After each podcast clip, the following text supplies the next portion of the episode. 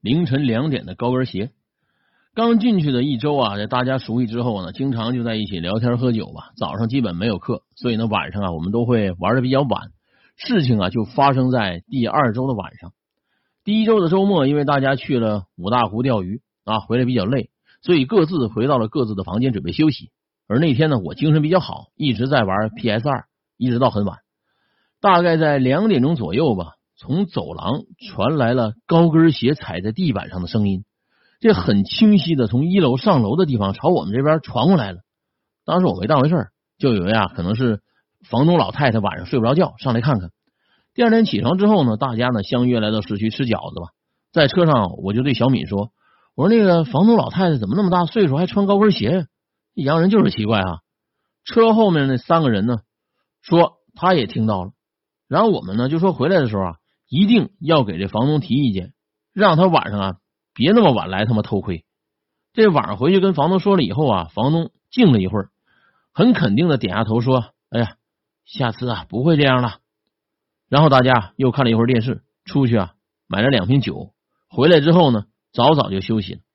我感觉啊，这个声音呢，在那天晚上又出现了，因为我睡觉很轻，大概是昨天那个时候吧。那高跟鞋的声音呢，从这楼下传来，一直啊顺着昨天的路线。一直在我的房屋前啊，然后上楼到第五间，于是我就想开门看看啊，这房东怎么回事啊？刚说完怎么还这样啊？在我开门的同时啊，我听见隔壁那小敏也开了门，然后呢，老大也开了门，当时我就三个人都开了门，面面相觑，然后对望了一下，互相啊也就忘了交代。这晚上啊，过道是灯是从来不会关的，该死的这个北美人呐，超级能浪费能源。我们三个同时听到了声音，并且啊，确定这个声音呢，就是从我们面前走过去了。但是我们什么都没看到。寂静的夜晚，那种感觉，我当时头皮发麻。然后声音过去之后呢，悄悄的盖上门，并且我把这门锁死，跳到床上用被子把自己全部裹起来。我一晚上我都没敢睡觉。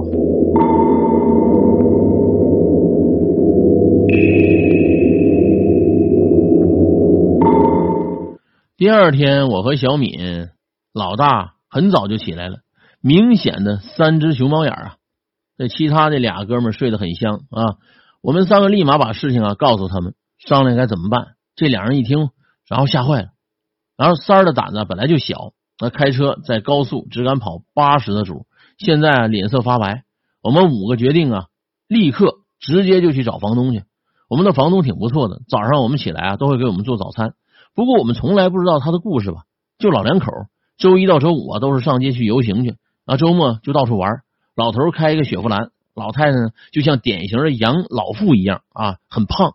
当我们五个把这事情啊很紧张的告诉他时啊，他就像听一段小猫小狗的故事一样平静，然后转头告诉我们说啊，你们不要去理他们就行了啊，就当他们啊就是住着这的邻居就 OK 了。